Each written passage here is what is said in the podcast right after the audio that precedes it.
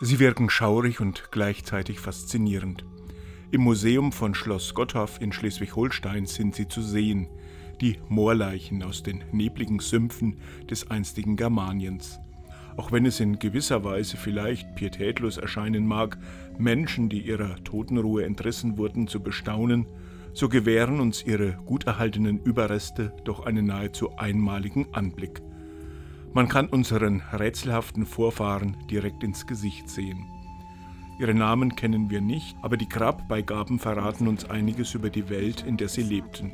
Und sie vermitteln auch eine gewisse Vorstellung von ihrem Glauben, ihrer Religion. Die Moore waren den Germanen heilige Orte. Auch heute noch sind ihre spärlichen Reste an düsteren Tagen von einem eigentümlichen Reiz. Für unsere Vorfahren verschwamm in den Nebeln über den Mooren die Grenze zwischen der Welt der Menschen und der Sphäre der Götter. Die großen Moore waren gefährliche Orte. Sie flößten den Germanen Angst und Schrecken ein, aber auch Ehrfurcht und Andacht. Deshalb versenkten sie die sterblichen Überreste von Männern, Frauen und Kindern in den Sümpfen und Moorseen. Hunderte solcher Leichen sind gefunden worden. Die meisten wurden zwischen 500 vor Christus und 500 nach Christus aus rätselhaften Gründen so bestattet. Eigentlich war es zu dieser Zeit üblich, Leichen zu verbrennen und die Asche in einer Urne zu bestatten.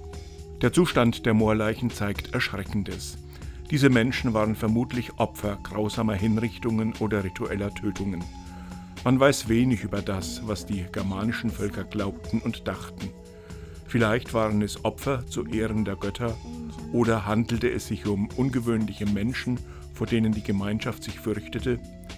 Es war eine grausame Zeit mit Kriegen und Gewalt.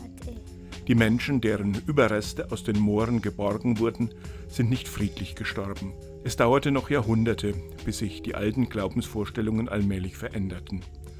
Vom römischen Reich her drang das Christentum auch in die Wälder Germaniens vor und verdrängte nach und nach die uralten Götter und ihre Kultstätten in den Sümpfen und Mooren.